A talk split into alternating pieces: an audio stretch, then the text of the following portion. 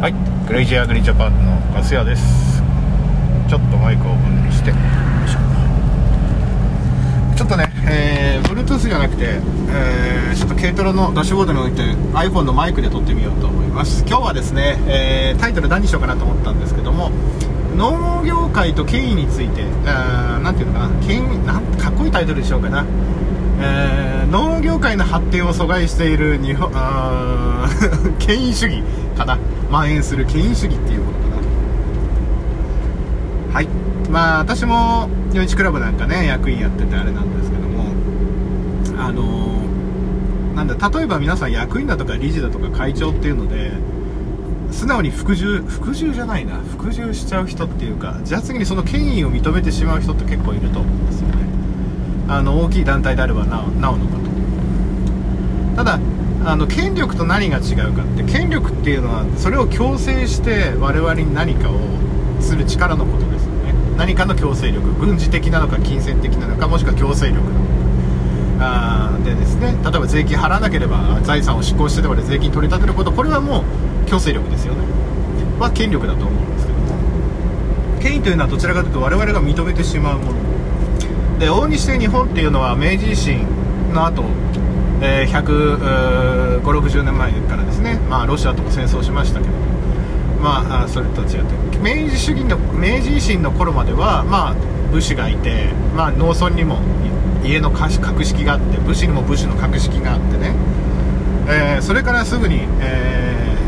ー、明治維新があそれからまだ百何十年しか経ってないのでまだ田舎に行けば行くほど権威というものはまたそのこの100たった100年ちょっとのものでも権威がついてしまってるっていうものが結構あるのではないのかな。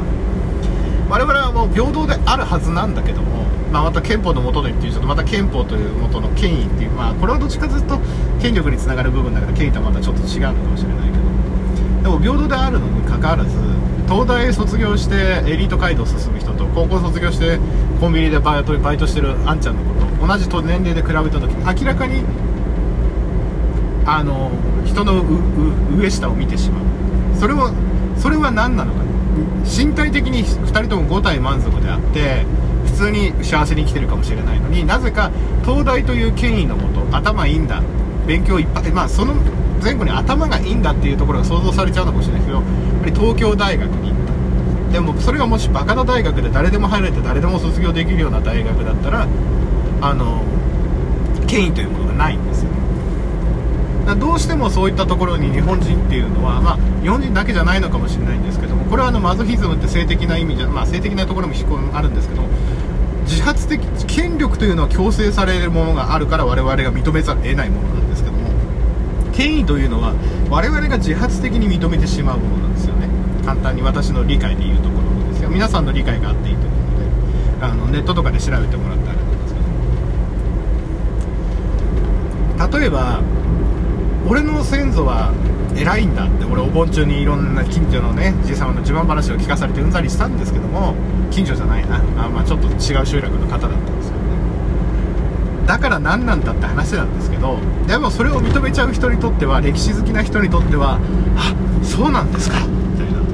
佐竹のお殿様とか宍戸のお殿様の末裔なんですか。って言ったらいきなりそこの人を知らない人にもかかわらず背後にあるその血血というものとかに関していきなり権威を認めてしまうところがあると思うんです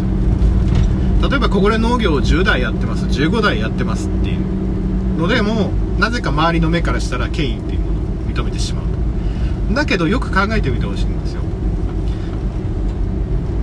外側にいる人間があこの10代続いた農家さんが途絶えそうだなんとかしなきゃって思うのはなぜなんですか？別に法的根拠はないわけですよ。10代続いたら11代目の農家にも継がせ11代見つけてきて継がせなきゃいけないっていうのはないんですよ。でもここ実利でいかないから資本主義経済で回ってる中でうまく農家っていうのはあの思ったような形になってっていかないのかなっていう。で権威権威主義の中での人々っていうのはその権威に反抗する人たちを絶対排除する。んですだから私にしてみれば昔でいう村八部というのはその村の中のヒエラル中であった中でそのみんなが認めるものをやらなきゃいけない。私もクラブあのやらないかったから村八分にされて。で私もクラブハウスでそのこ例えば国旗の時にやんないのはなぜかっていうところが始まったあの時議論になって俺はどっちでもいいじゃないかって言ったらうんたらかんたらって始まっちゃったんでまああまり議論しないそこでまあ議論結構あったんで面倒くさくなっちゃったんですけどみんながやってるのにやんないのはなぜかってその場所のルールだからってやらないものに対して罰を与えるわけですよまあ、公務員としてもし先生してその職に就いてる教師がやらなかったには私は問題を感じますじゃあ他の仕事に就けばいいんじゃないかなって思う時もあったんですけどでも本当にそれはもしかしたらその人も権威主義に対するその人なりの反あの反抗っていうのもあったのかもしれない。だからいまだにこの農村に行けば行くほど権威主義っていうものが結構蔓延してるんじゃないのかな。昔の庄屋さんは庄屋さんだし立派な門構えがあって、まあ、下手したら、えー、昔のじい様のなんかのね代のあのその時のあの財力とかねあの持ってねあの農協とかに出資した関係があって代々農協の役員やってます理事やってますとかね、えー、地域の農業委員やってますっていうのももしかしたらそのただの人が農業委員とか農協の理事になれないわけです。農協の理事だって推薦人がいなきゃダメだし選挙になったら誰か投票してもらわなきゃならないし。ポットでの収納したのあんちゃんがなれるわけじゃないんですよね。でもその中にはなんでそれがあるのかって人は平等なはずなのに、まあ、実績とかって面もあるでしょうけど。それも地域で例えばその人が長く住んでただけで生まれた権威っていうものが実は農村のあの衰退を招いている場合が往々にしてあるのかもしれない。だから私も分かりますよ。よそ者が来てね大きいこと言われたら快く思わないかもしれないけどもでもお互い仕事とかその職業とかっていうことで考えれば同じ人であるのだからそこをうまくやっていかないといけないのかなっていうのは思ってる。じゃあ今農業界で事業承継を進めようという人たちがいるけどもなぜ事業承継がこんなにあまりみんな農家が受け入れないのかっていうとこういうのを私の考えを言うとまず金銭的な有利面で言ったら相続税が対象となるような人たちだったらもう事前に金融機関や税理士さんとかのアドバイスで、え、相続税の対策っていうのはある程度してるわけですよねただ相続税が対象になるっていうのは土地をかなり持ってるとか金融財産を持ってるとかじゃないと対象にならないわけですよ、まあ、これは、え、いないとは言いませんけど往々にしてそんな農業者の中で占める割合っていうのはどれぐらいいるのかなっていうのはあのー、思うところではありますよね。まあ、金銭面とところのメリットとしては別にやれなくても別に税理士さんにやってもらえばいいよみたいな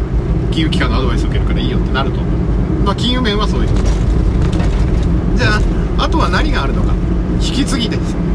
引き継ぎとは何なのかと。畑の位置なのか。例えば仕事のやり方なのか。特殊な職人的技能であったら何年かその修行期間がなければできないかもしれないんですけどもあのそれを自分受け入れてこなかったって時点で継がせる気がないのかわからないんですけども本人たちが継がせる気がないならそれはそれでいいんじゃないかと思っているから積極的にならないっていうところがあると思うんですだから第三者承継がたまにうまくいく時がありますよ。資産運用として自分の後継ぎがいないから管理してもらえるならいい。自分が作ったものが誰かやってくれるならいい。そういったところはいいかもしれないけどもでもそれはその個々の判断であって第三者が続けなきゃいけないからって進めるものではないんです。じゃあなぜ進めるのか。自分が思ってる理想ももあるかもしれないけどもやはりそこには何だろう権威に近い的なものがあるのかもしれない。だから農家の息子さんは普通の社会自分が子供の頃農家でね例えば普通中流以下の農家であれば小さい頃から畑手伝わされて夏休み潰れてね嫌な思いして友達とも遊べないいけないし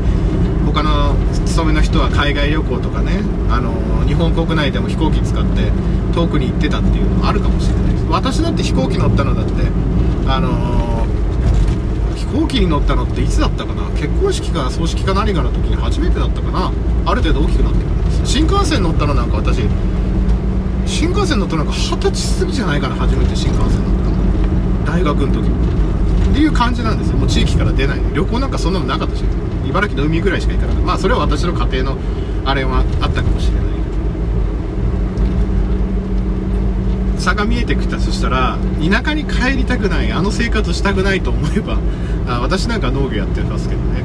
思えばメリットを提示しない限りその家の息子さんだなんて戻ってこないんです。よねましてはそれは家族の問題です。からだから本当に農業界をこう継続させていこうとか、まあ、私、極端なこれまで農家いなくなるか日本人いなくなるかって極端なのを言ってる人なんか大嫌いなんですけどね。定期的に子供は生まれてるし、まあ、2人に対して 1. 点いくつしか生まれてなかったけど総人口は減るかもしれないけどでもそれに関しては別にゼロになるわけじゃないじゃないですか。計算してったらゼロになるけどどこかで止まるわけですよ。だからそういったところに対してじゃあこの農地が今まで10人でやったところが1人になっちゃうからどうしようっていうところを攻めていかないと俺なんか焼け石に水のような気がしてならないんですよね。あちょっと権威の話から離れちゃってあれなんですけど。なので往々にしてそのなんだろう日本人が持ってる保守層が持ってるのかわからないんで保守層の方が権威を持ってるんだと思うんですけどね。左系の人の方がどちらかというと権威に関しては寛容だと思うんで。あ寛容じゃない。権威保守保守的じゃない人の方が権威に対してすごい反骨心を持つと思うので、えー、だと思うんですけど。だからそのちょっと私今日歯切れが悪くて申し訳ないんですけどちょっとねノリで始めちゃった。抽象的な権威そのなんだろうみんながもう法律で定められてないものの権威に縛られてるところが絶対あるだから消防団にしろあの 4H クラブやめ方消防団とか 4H クラブとか農協青年部で検索すると大体やめ方とかあのー、そういう悪口がこの Google の予測変換キーワードに出てくるわけですよ。それはなぜかって時を考えた時にあのそのやはり最近の若い人がやはりちょっと教育も変わってきてようやく少し教育が変わってきたりとか自由な思想に触れてきてインターネットとかでね自分でもパーソナリティ的な ID をも ID じゃないえー、っとネネットワークにアクセスできるスマートフォンとか持っているので、ね、だからそういったあの多様性な考え方をこう今まで親とかねあの近所の人とか学校で言われてきたこともの以外の考え方に触れてきたからこそこれおかしいんじゃないかっていうのが理不それまで権威のもとに理不尽は抑えられ仕方ないじゃないかで済まされてきた権力ではなくて権威権威という裏付けしかないものの脆さっていうのが今の日本社会で、えー、同じ組織が生き残れないとか、あのー、あのー、その人の人の善意でやってきた団体が成り立たなくなってきたところの本質なんじゃないかなって思うわけ。ですだから消防団にしたって、まあ、地域の防災のために必要だと思いますよ。だけど最初は本来的にはそのあの徴兵制がなくなった日本でおける何かあった時の防災組織以上に地域でだって訓練の仕方とか会見の仕方はまるっきり軍隊式ですからね消防団なんか。明らかにその当時の日本財団笹川良一の考え方を推推測推察するに明らかにあの地域の軍人会みたいな、まあ、予備役みたいなものです。よねの訓練とかをしてるわけですよ。だからのもとに階級があり指揮系統があり訓練してるわけですよ。で地域の若者が入らなきゃいけないっていう法律的には入隊退団は自由なんですよ。ただその地域にいるためには入らなきゃいけないわけですよ。下手をしたらね、まあ、入らないって選択する人が増えてきてるから団員が減ってるわけですけど。だその権威というものが一つ生まれてきてしまってるのかなって新しくね。このたった戦後70年にできた組織なのに権威というものが生まれてきてるんじゃないかなって私は考えます。だから消防団で本部員やった人が地元の名士でね自己満足で威張り腐ってると見ることもあるけどまあ時間を割いてやってくれてるからね悪口はあんまりここまでにしときますけど。でもこれは法律じゃないんですよ。法律で定められたものじゃないんですよ。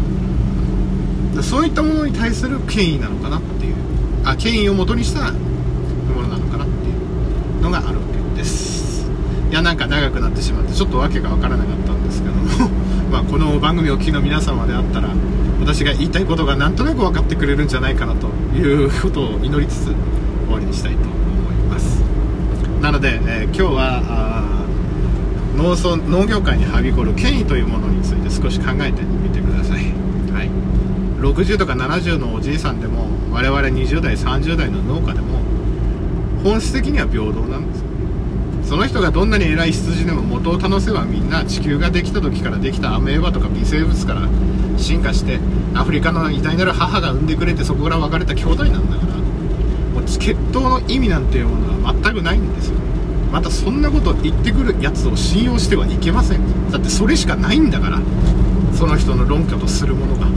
自分は偉い人の羊だからうんたらかんたらみたいなことしかないんだから。でもそれは我々のためになることなのかどうかは違います。その人の権威というものを維持するためだけにやらされている仕事っていうのが往々にしてあるのかもしれません。といったところで、えー、今日はこれぐらいにしておきたいと思います。すいませんちょっとわけのわからない回になってしまったら少しでも皆さん、えー、考える機会になってくれたらなと思います。それではまたどこかでお会いしましょう。See you next time. グッバイガスヤでした。